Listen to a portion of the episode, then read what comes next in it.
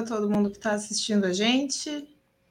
Esse feriado aí, né? Estamos começando mais um programa. Brasil não é para amadores. Hoje tratando aí desses debates internacionais sobre o clima que tem que tem marcado aí os últimos dias, né, Danilo? Boa noite.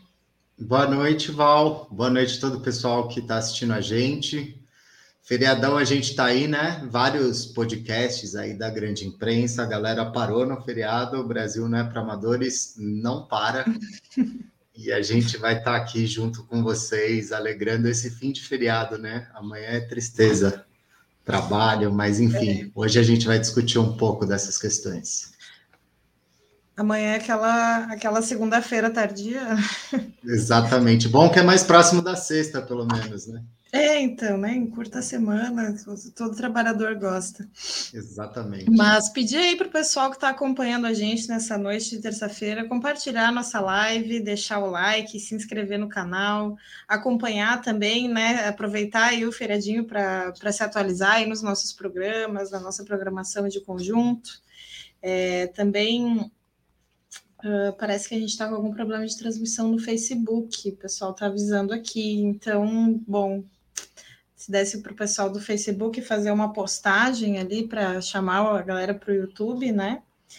É, que nós estamos aqui firme no YouTube, ao que parece. Pessoal entrando ali na live. Boa noite, gente. Antônio, Gabi, Eduardo, Matheus.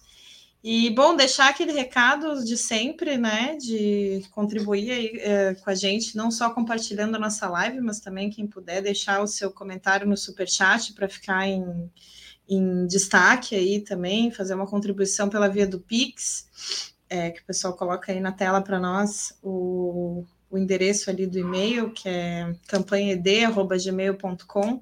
Quem puder aí, que, como você sabe, nós somos uma mídia militante, impulsionada por trabalhadoras, trabalhadores, estamos aí sempre com esse ponto de vista é, da classe trabalhadora para levar a luta de classes na sua mão. E bom, dito isso, hoje então nós vamos comentar sobre esses eventos aí, que é a COP26 e a reunião do G20, né? A COP26 ainda está em curso, inclusive, né? São dois eventos importantes que reúnem aí boa parte dos, dos líderes é, das principais, é, dos principais países do mundo. A gente vai analisar um pouco o, o que a gente já tem até agora de resultados e a participação, a ausência, no caso, né, do Bolsonaro neles. É, inclusive, eventos sobre o clima sempre gerando um desgaste bem grande, na verdade, né, para o governo. É, no caso da, da COP26, inclusive, o coordenador do Fórum Brasileiro de Mudança do Clima pediu demissão hoje, é, falando é, Oswaldo dos Santos Luco. Ele estava como observador lá na COP26 e ele saiu falando que é, deveria, que poderia ser melhor aproveitado o evento, dizendo que não queria fazer críticas políticas e tal, mas enfim, o, o, hoje no programa vamos desenvolver aí um pouco mais os, os motivos pelos quais uh, esse tipo de coisa acontece com o governo brasileiro, né, durante esses eventos. É, e essa, essa reunião, né, inclusive lá na abertura, o, o, o presidente lá em Glasgow, ele, ele falou que era um grande esforço é, para mudar a trajetória do, do, dos rumos que está tomando aí a questão climática e tal. É, então tem esse, esse aspecto né, de, um, de um último esforço para tentar é, para tentar garantir ali o que foi acordado lá em 2015 no, no Acordo de Paris. É, que lá tinha né, a, a, umas, várias metas para redução dos gases poluentes, tinha a, a meta do aquecimento, é, de não ultrapassar 1,5 graus Celsius de aquecimento, inclusive de 2015 é, para 2020, né? Isso já mostra um pouco o, o qual é o, o, efeito dessas várias reuniões que acontecem.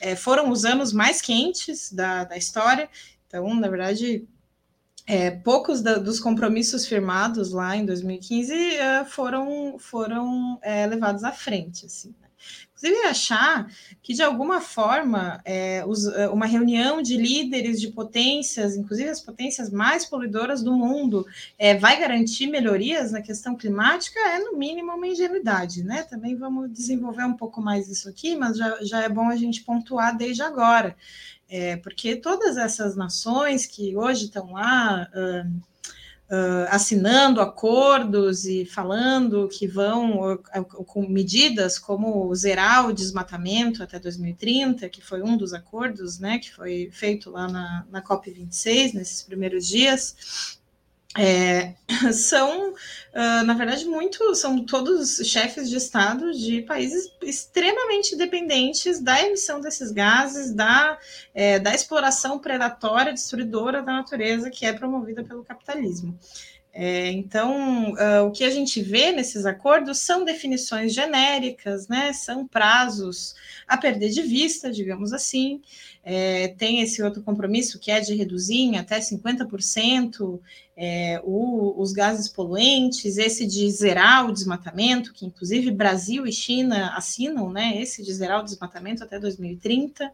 É, então, que, que é, que, que é, não sei, por um milagre, eu acho que eles, que eles esperam que isso se, seja executado é, sem que seja necessário nenhum tipo de mudança estrutural é, no modo de funcionamento é, da sociedade, né?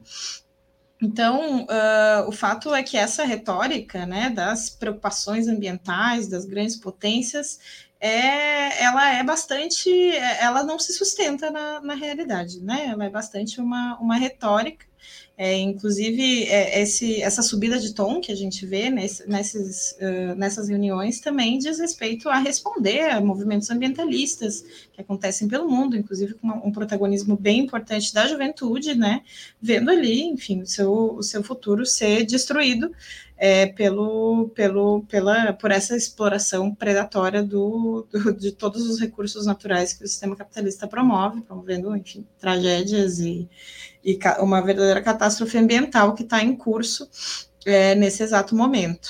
É, depois, outros temas ainda vão ser pauta lá na, na COP26, como a questão dos créditos de carbono, né, que, que é aquele esquema de que um país compra o, o direito de poluir mais do que o outro, que é uma coisa que, enfim, não, não tem menor cabimento, e acaba que, que garante o direito, digamos assim, das grandes potências poluírem cada vez mais. Essa aqui é a verdade. É, inclusive, o próprio, o próprio secretário-geral da ONU, Antônio Guterres, ele, ele deu uma declaração falando que a gente está cavando as nossas próprias covas, é, que não é possível mais utilizar os recursos, uh, utilizar a natureza como se fosse uma privada e que estamos cavando as nossas próprias covas, e isso é um pouco um símbolo é, do rotundente fracasso que são né, esses acordos é, e essas tentativas de é, medidas uh, que, que acabam sendo necessariamente parciais é, de redução dos impactos é, da, do sistema de produção é, capitalista no meio ambiente. É, porque, enfim, né, como, como eu tinha colocado um pouco antes, todas essas nações que se reúnem no, no, nessa, na COP26, no, no, G20, são extremamente dependentes né, dessa, dessa dinâmica, é, dessa dinâmica é, de produção devastadora da, do, da natureza. Né?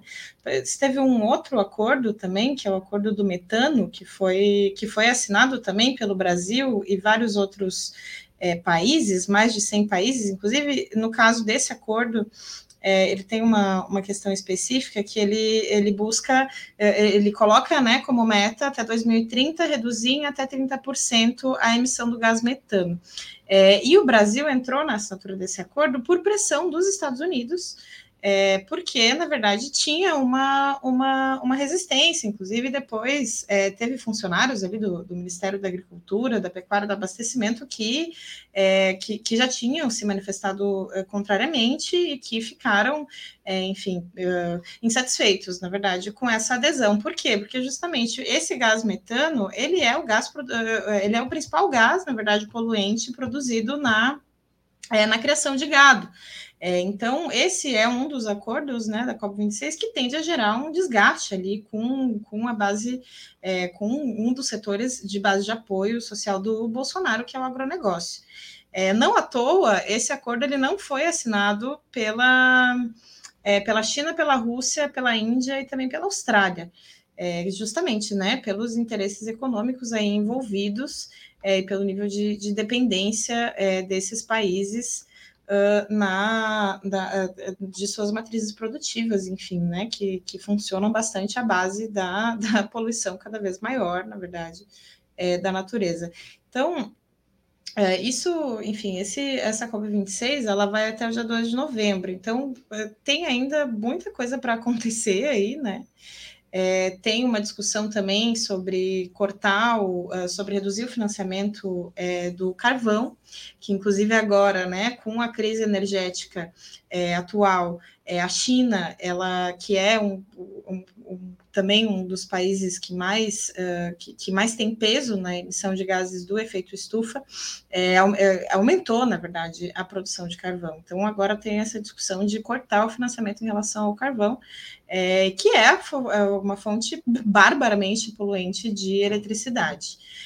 depois, tem outros, uh, outras movimentações, porque o, o, Biden nos Estados Unidos ele eh, tem ele coloca bastante peso né, nessa demagogia de uma suposta é, preocupação com o meio ambiente, sendo que os Estados Unidos também têm ali as sua, suas emissões de gases poluentes uh, sistematicamente garantidas, é um, é um também dos campeões né, de, dos mais poluidores, é, e agora o Biden está tentando uh, incluir medidas climáticas factíveis num pacote de investimentos que ele está enviando no Congresso é, e está enfrentando uma resistência bastante importante para conseguir avançar, é, inclusive de, de, de, membros do próprio Partido Democrata. É, enfim, né? Um partido que, que, que para além da, da demagogia é, eleitoral e anti-Trump do, do Biden, é, tem ligação com monopólios que, que é, monopólios que, que cuja, cujos lucros dependem bastante né, dessa, dessa relação predatória é, em relação aos recursos é, naturais. É, então, é, apesar dessa, dessa demagogia, né, são justamente esses países imperialistas, os países mais ricos, os países com as economias mais dinâmicas que estão é, que são os principais responsáveis, na verdade, né? Então, a gente vai ver o Biden e, e, e líderes de outros países também da União Europeia, uh, supostamente muito preocupados com a Amazônia, supostamente muito preocupados com o meio ambiente, é, mas é importante que, que se saiba, né, que isso é uma grande demagogia. É, e porque o Bolsonaro, né, por outro lado, ele é da ala do, do, negacionismo ambiental também, né? Então, ele é, sem dúvida, um inimigo declarado da, da preservação do meio ambiente. Inclusive, é, depois a gente vai comentar um pouco, né? Mas, mas teve a, a outra reunião da ONU também esse ano, em que ele mentiu descaradamente a respeito desse tema e de outros também, né? É, e, e, durante o desde o golpe institucional para cá, é, de 2016 para cá, né, uh, tem avançado bastante é, esse, esse, é, essas emissões de gases e desmatamento, enfim, batendo recordes. Até a gente comentou também alguns programas atrás sobre, sobre esses dados, e hoje o Brasil é o quinto maior emissor de gases do efeito estufa, ficando atrás só da China, dos Estados Unidos, da Índia e da Rússia. É, então, é, e de conjunto, né, os países mais ricos são responsáveis por quase 80% das emissões de carbono, é, e daí tem toda essa, essa disputa aí dos termos do, dos créditos de carbono, que também está sendo pauta é, da COP26. É, então, enquanto todas essas discussões se desenvolvem, né, lá, e depois ainda tem todo o tema da, do, do, G20, é, também o Lula estava aqui no Brasil, né, querendo aproveitar o ensejo para seguir a sua campanha eleitoral, é, e também aproveitar é, para somar aí alguns elementos de desgaste também ao Bolsonaro, é, fez um vídeo bastante ofensivo com, com esse tema, cobrando que os líderes dos países têm que, é, têm que não só falar, mas fazer e tal, é, e, e, exaltando ali as medidas do governo, e eu acho que nunca é demais lembrar, né, que foi durante o, os governos Lula, é, os governos do PT, aliás, é, que, te, teve, que tramitou e foi sancionado o Código Florestal, é, que é uma medida, né, que, que, que concretamente ela termina assentando é, o caminho para outras mudanças que foram ser, que foram ser feitas, né, do, no pós-golpe, é, e que tem um efeito concreto de, de reduzir bastante ali, uh, os, os, estudos dão conta de 58% é, de uma redução de áreas degradadas é, que deveriam ser, ser reflorestadas. É, então, Uh, bom, para além de todas as relações né, dos governos do PT com o agronegócio, toda a, aquela aliança, é, co, aliás, uma das principais aliadas né, do governo ali, a, a Cátia Abreu, que chegou a receber ali o, o troféu de, de motosserra de ouro, justamente pela defesa é, de medidas nesse sentido. É, então, embora seja importante né, a gente ver esse, esse salto qualitativo que tem do golpe institucional para cá, é, no, no, tema do desmatamento, da degradação ambiental, e ainda mais, né, se aprofundando frente ao governo Bolsonaro, é também importante a gente ver que, que enfim, apesar do, do, do da, da, forte campanha eleitoral aí que o Lula está aproveitando para fazer em torno desse tema, também os governos do PT, assim como, como conjunto das suas medidas, é, nunca tomaram medidas estruturais é, também nesse tema, também nesse terreno, enfim, né, as condições de, de crise aí é, colocam a, o segmento é, disso é, enfim, comentar um pouco, um pouco em geral é, sobre a repercussão aqui no, no Brasil. Exatamente, Val. É, teve bastante repercussão. Como você falou, né, no começo do programa, né, a, a ausência do Bolsonaro, na verdade, ela foi muito chamativa na COP 26, que inclusive ele também vetou a ida do Mourão, né, que teoricamente era o responsável pela Amazônia tal, é, enfim, que é mais uma das inúmeros dos inúmeros conflitos que o Bolsonaro e o Mourão vêm tendo, né? engraçado que o Mourão ele não deixou barato isso, né? Questionaram para ele é, por que, que o Bolsonaro não iria participar, ele falou porque todo mundo vai jogar pedra nele, né? É, aquelas declarações assim bem dúbias que que tem um fundo de dar uma tirada, né? É, mas é isso. Na verdade, esse não era só um cenário provável, era um cenário previsível. E é evidente que o Bolsonaro ele preferiu se preservar é, é, dos questionamentos, etc., que poderiam surgir lá, que sem dúvida teriam. É, inclusive, assim, porque até o, o, Brasil ganhou muita repercussão, né, pelas queimadas na Amazônia, Pantanal, grandes partes como a Chapada dos Veadeiros, né? Lembremos que até o Leonardo DiCaprio é, fez um tweet, né, com, com salvem Amazônia, tal. Foi um, todo um escândalo nacional e sem dúvida isso ia reverberar lá. E essas questões também, elas, enfim, esses questionamentos, eles não são à toa, como você estava desenvolvendo, tem um salto de qualidade mesmo no ataque ao meio ambiente no governo Bolsonaro, é, do golpe institucional para cá, de 2016, inclusive, tomando isso como parâmetro, é, as emissões é, é de gás carbônico elas subiram 4,6%, né? Então é engraçado a gente ver eles falando aí, né, tipo, da redução do gás carbônico tal, e, na verdade, em vários países, o efeito é justamente o contrário. Mas, enfim, para a gente analisar um pouco as declarações do, do Bolsonaro lá, ele fez, assim, uma série de declarações ridículas, para não dizer bizarras, né? Eu vou ler uma delas aqui. Disse o Bolsonaro: o Brasil é parte da solução para superar esse desafio global resu os resultados alcançados por nosso país até 2020 demonstram que podemos ser ainda mais ambiciosos.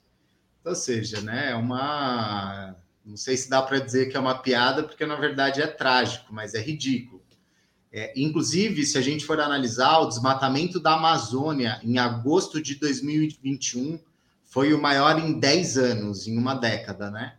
Foram desmatados 1.600 quilômetros quadrados de floresta é, é, na Amazônia, isso segundo dados do Sistema de Alerta de Desmatamento do IMASUM, que é o Instituto do Homem e Meio Ambiente da Amazônia, né? É, enfim, além disso, se a gente for retomar algumas coisas que são declaradas é, é, ameaças públicas do Bolsonaro, né? Ele, desde a sua campanha, inclusive, ele vem consecutivamente ameaçando as terras indígenas. A gente assistiu há pouco tempo é, é o acampamento, né? A mobilização dos indígenas, o acampamento pela vida, que foi um negócio fortíssimo, inclusive buscando barrar esse, essa iniciativa de retirada das terras indígenas. É, e o Bolsonaro é um apoiador descarado de grileiros, do desmatamento ilegal. Né? Então, assim, se a gente for pegar alguns dados para ver como essa questão indígena se relaciona com a questão do clima e do meio ambiente, é, enquanto 20% da floresta brasileira ela foi desmatada nos últimos 40 anos, nas terras indígenas da Amazônia Legal, somando tudo, é, na verdade, só foi perdido 2% das é, florestas originais, ou seja, uma diferença muito grande, né? E é interessante destacar que hoje as terras indígenas e as unidades de conservação cobrem mais de 42% da Amazônia Legal, né? Então é exatamente por isso que o Bolsonaro ataca os indígenas, os quilombolas, porque é, na verdade o que ele quer é expandir a fronteira agrícola, como que eles falam, é derrubar a mata para expandir o, desenfreadamente né, esse agronegócio que quer liquidar a floresta como um todo. É, e se a gente voltar um pouquinho no tempo, a gente pode lembrar também do ex-ministro é, é, do Meio Ambiente, né, muito próximo e muito querido é, pelo Bolsonaro, que era o Ricardo Salles, que caiu por um escândalo de venda de madeira ilegal que estava acontecendo e o Salles operando ali para é, escamotear e esconder que essa madeira, na verdade, era fruto de, de desmatamento ilegal. Então, assim, é, é escandaloso, né? É, mas agora, sim, é interessante a gente também analisar a COP26 e, e, e, também o G20, lá o Bolsonaro participou. É, e, e, assim, é, o grande papel do Bolsonaro no, no, G20, na verdade, foi mostrar todo o seu reacionarismo, né?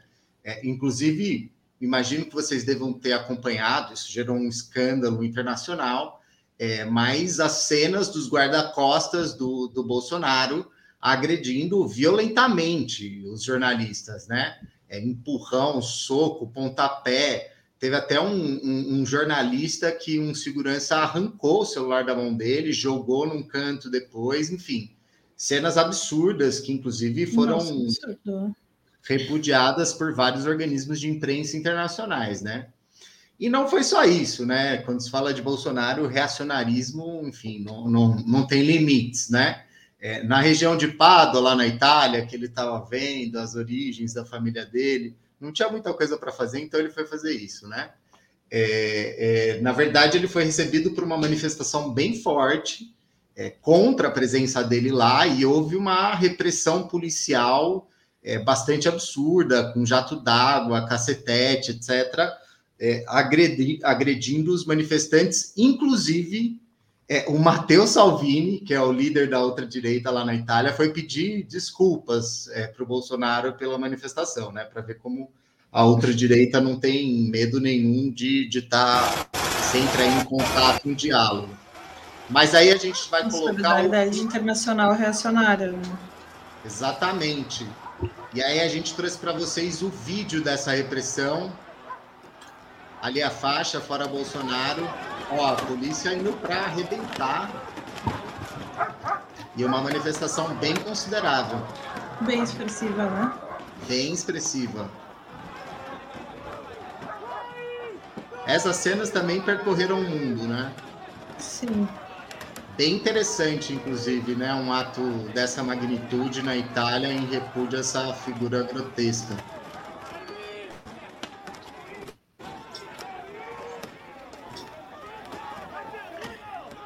É, não, e, e, bem, bem expressivo o ato. E, bom, para quem tem dúvida, né, de, de, que é só a polícia brasileira que é violenta, não, gente. Essa é a polícia italiana e ela tá descendo o cacetete nos manifestantes contra o Bolsonaro. Então, assim, é esse Sim. o papel da polícia em todos os lugares do mundo, né? Seja ela militar ou não, seja ela brasileira ou não. Claro, a polícia brasileira é brutalmente violenta, assassina e racista, mas enfim. É, na, nos coletes Sim, amarelos. Que o problema é o Brasil, né? Nos coletes amarelos na França foi uma das maiores ondas de violência policial que se viu na história, assim. As pessoas mutiladas, um nível prisões em massa, né? É, na verdade, essa questão de que os países de primeiro mundo são democráticos, etc., não é bem assim, não, né, Val? Não é bem assim, sem dúvida. Mas não foi só isso, gente. A passagem do Bolsonaro em todos os lugares, ela gera cenas uh, desse tipo, né? Cenas de repressão, cenas de agressão a jornalistas e também cenas bastante ridículas, né?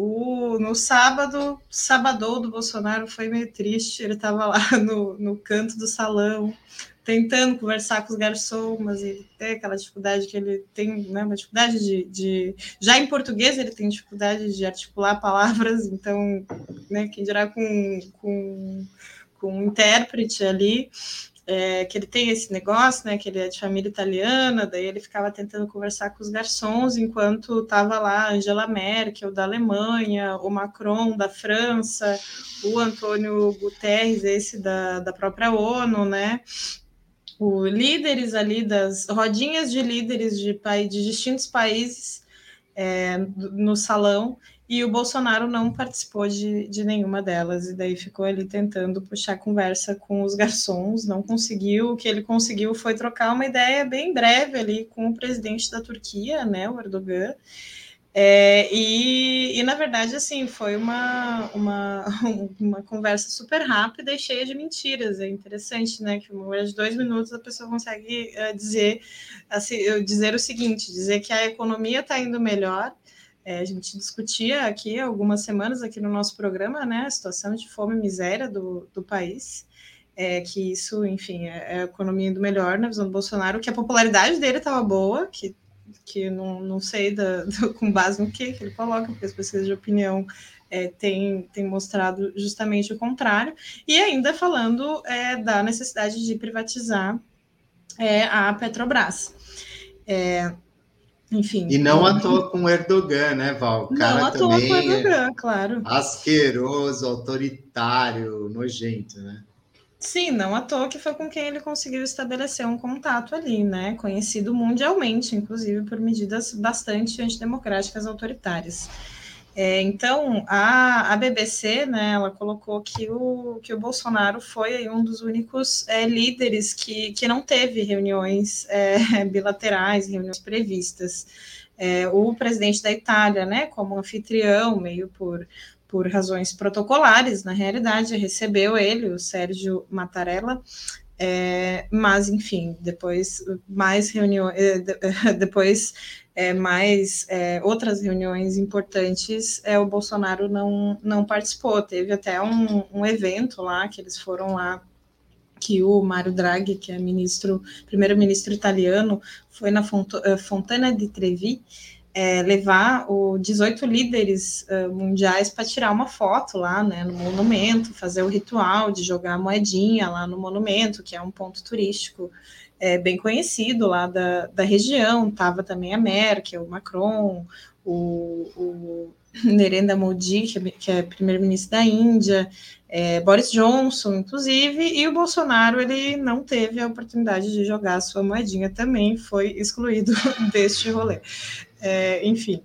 Uh, depois, um, um, encontro que foi significativo, que o Bolsonaro teve, significativo e com certeza tão desagradável quanto todas essas, essas exclusões aí pelas quais ele passou, né?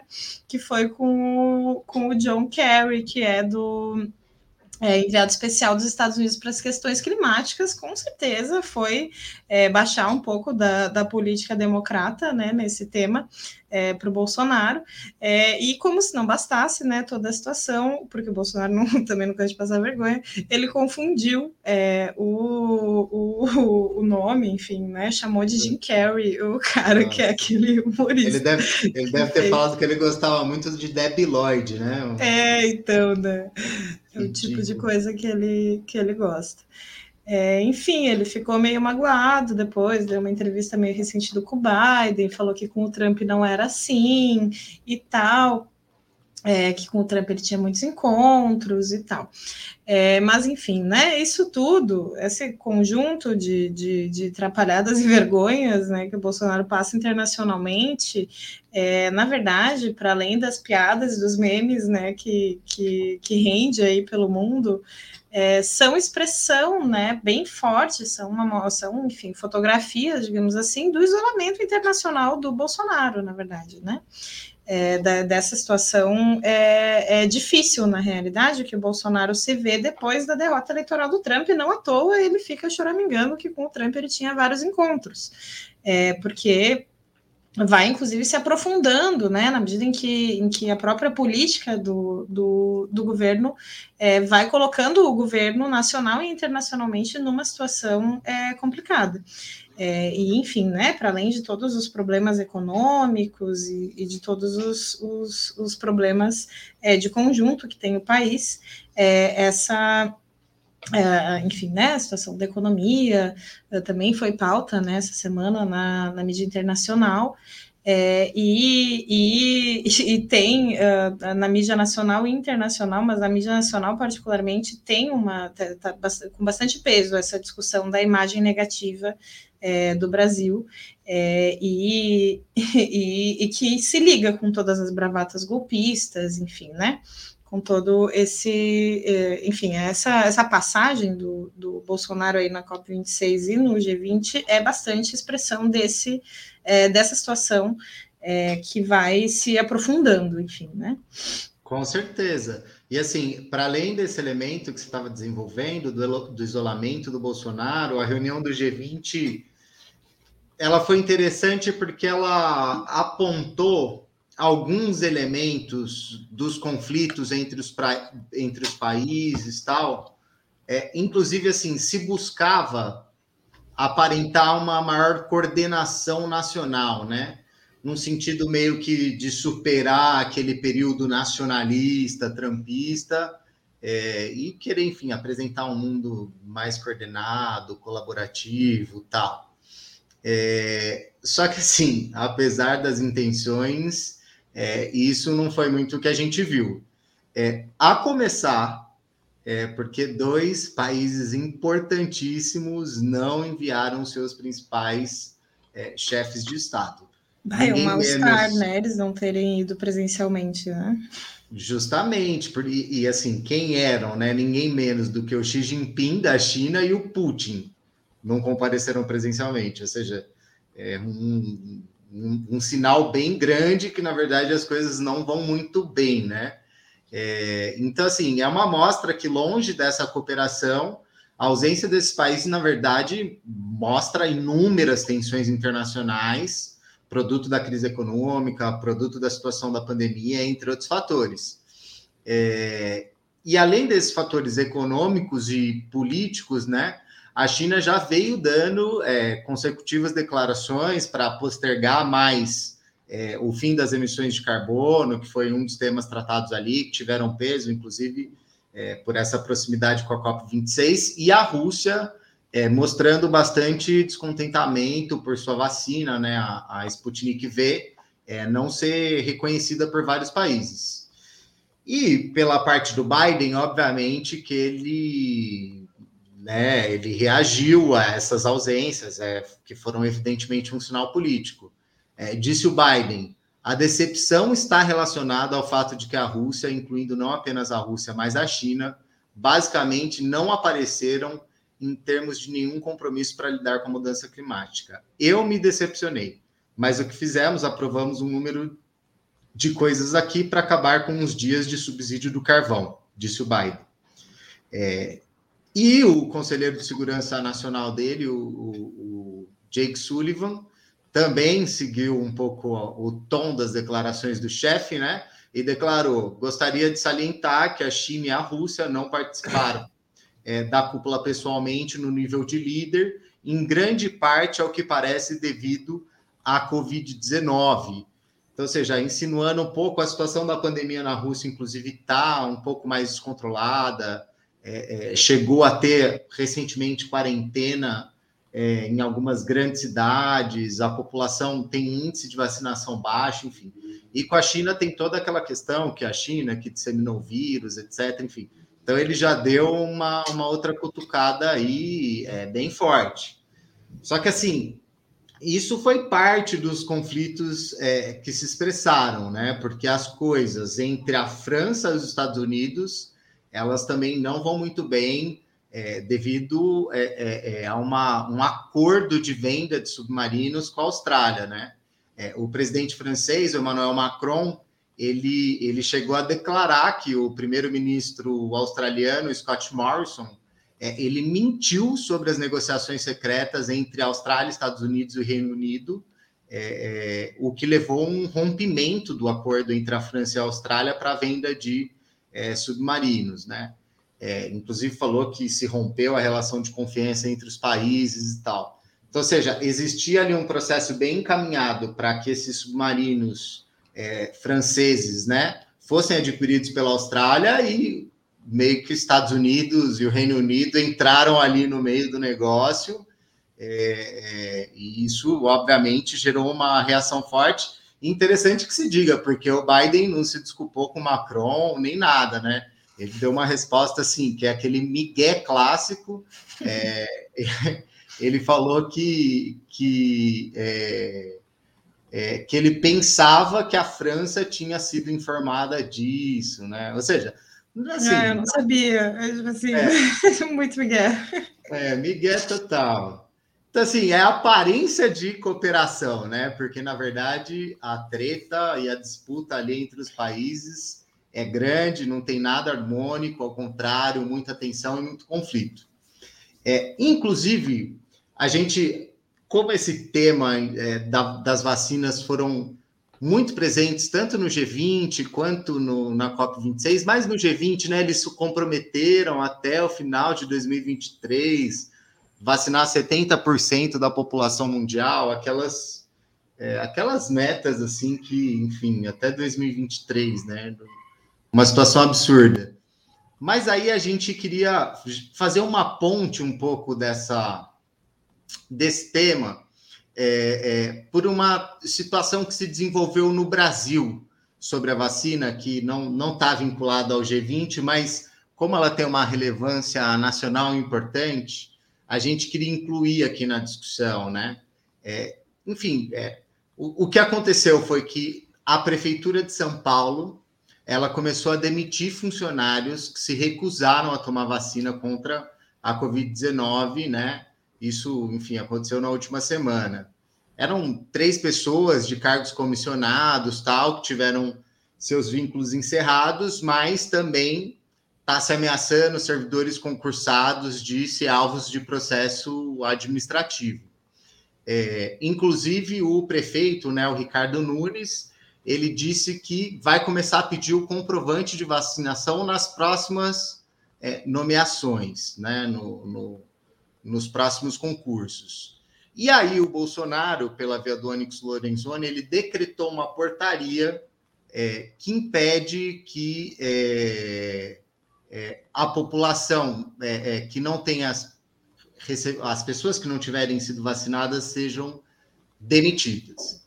Então, assim, em primeiro lugar, é muito importante ver que essa política do Bolsonaro ela está muito conectada em manter essa política em manter essa narrativa extremamente reacionária de quem negligenciou por completo a vacinação, de quem falava que a, a pandemia era como uma chuva que ia molhar todos os brasileiros, né? Enfim, o conjunto dessa situação que levou a mais de 600 mil mortes, e ele mantém esse discurso é, é, é para, enfim, dar essa coerência para a política. Não à toa, de, ah, não à toa, recentemente ele falou que quem se vacinasse é, é era mais propenso a contrair HIV, né? Ou seja, assim, é um negócio absolutamente reacionário e ele está querendo se colocar nesse debate dessa forma, justamente com essas pretensões de seguir, inclusive, mantendo tudo que ele fez, essa política absurda que matou milhares de pessoas,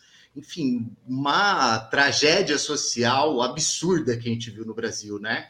Então é parte dessa política totalmente reacionária é, e absurda essa, essa portaria é, é, do Bolsonaro.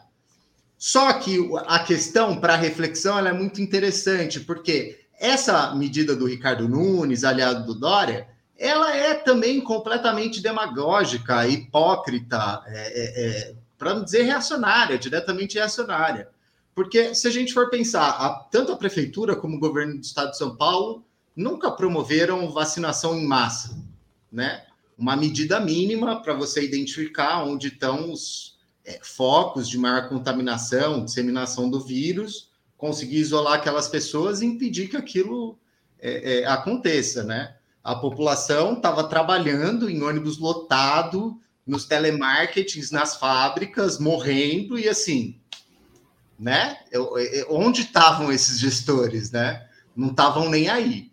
Então, agora eles vêm com uma medida dessa é, totalmente demagógica e hipócrita para, inclusive, ser parte de lavar as mãos, né? Falar que eles agora são é, é, super preocupados com, com a questão da vacinação.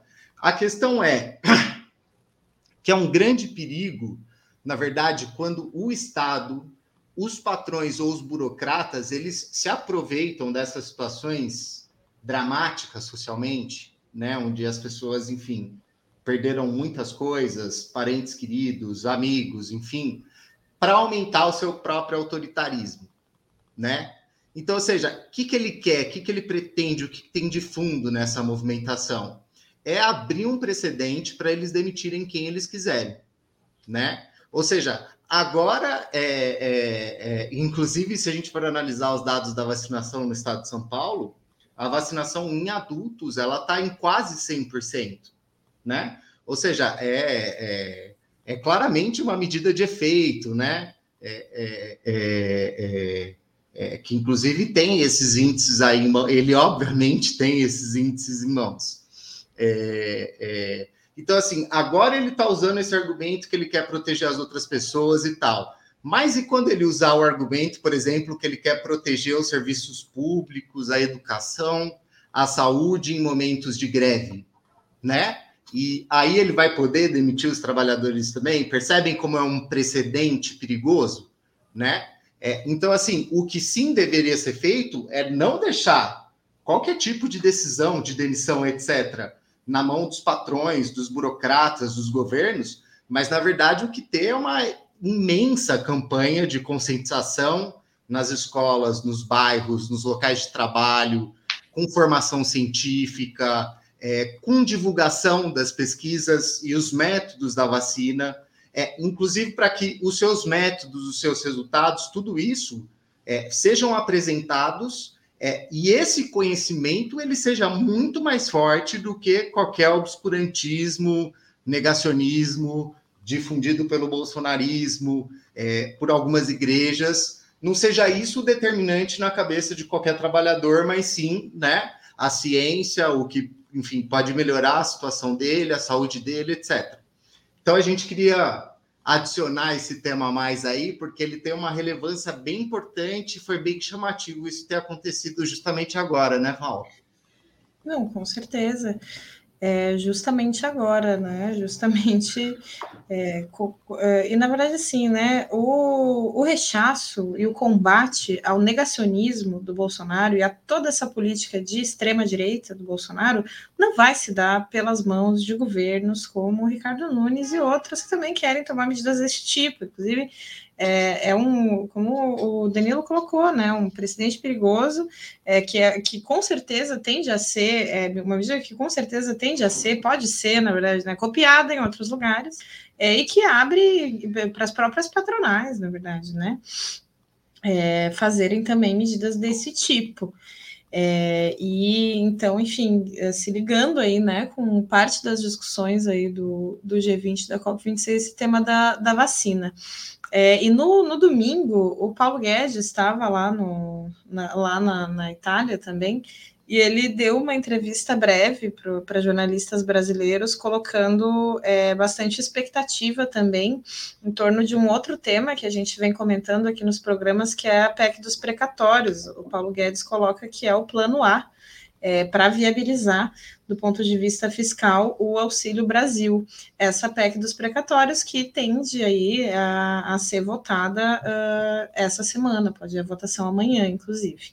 É, vai ser também né, uma, um tema importante a se acompanhar. Já convido aí todo mundo a acompanhar pelo Esquerda Diário, não à toa. O Paulo Guedes estava lá na, na Europa com isso na cabeça, né? Foi o que ele fez questão de, de colocar lá para os jornalistas, porque, como a gente vinha colocando a respeito disso também nos programas anteriores, a questão do Auxílio Brasil é, também é, é, vem sendo alvo de debates e é bem importante para o governo aí, e segundo Paulo Guedes, o, a PEC dos precatórios, que é sobre as dívidas né, da União, é, é o plano A para conseguir viabilizar do ponto de vista fiscal. Então, também esse tema, deixar aí é, como parte dos temas que a gente está agregando aí para além do, da, das reuniões do, do clima, né? É, uma outra, uma outra questão também que a gente não queria deixar de, de comentar e que foi bastante pauta essa semana é a respeito é, das movimentações do Tribunal Superior Eleitoral. É, porque na, na semana passada, né, o, o TSE julgou por unanimidade o, pelo arquivamento dos, é, dos pedidos de cassação da chapa Bolsonaro-Mourão. É um julgamento bem, bem importante e bem contraditório, na realidade, né? Porque eles entendem que o disparo em massa de notícias falsas ali durante a eleição é, não teve gravidade e alcance suficiente para comprometer a legitimidade da eleição de 2018. É, então, eles, é, quer dizer, eles reconhecem que existiu um esquema ilegal é, de disparo em massa de notícias é, falsas contra os adversários da chapa Bolsonaro-Mourão, é, mas uh, decidiram pelo, pelo arquivamento do, do processo. É, por outro lado, né, um dia depois dessa decisão, esse mesmo tribunal é, aliás, esse mesmo tribunal, né, ele fez essa avaliação de que essa prática ela pode sim ser enquadrada como abuso de poder político econômico. É, então, posicionando ali um pouco definições, né, rumo às eleições do, do ano que vem. É, e daí sim, um dia depois dessa decisão, esse mesmo tribunal cassou o mandato do bolsonarista é, Fernando Francischini, que fez, enfim, uma, no próprio dia da eleição, lá em 2018, fez live é, com fake news e tal.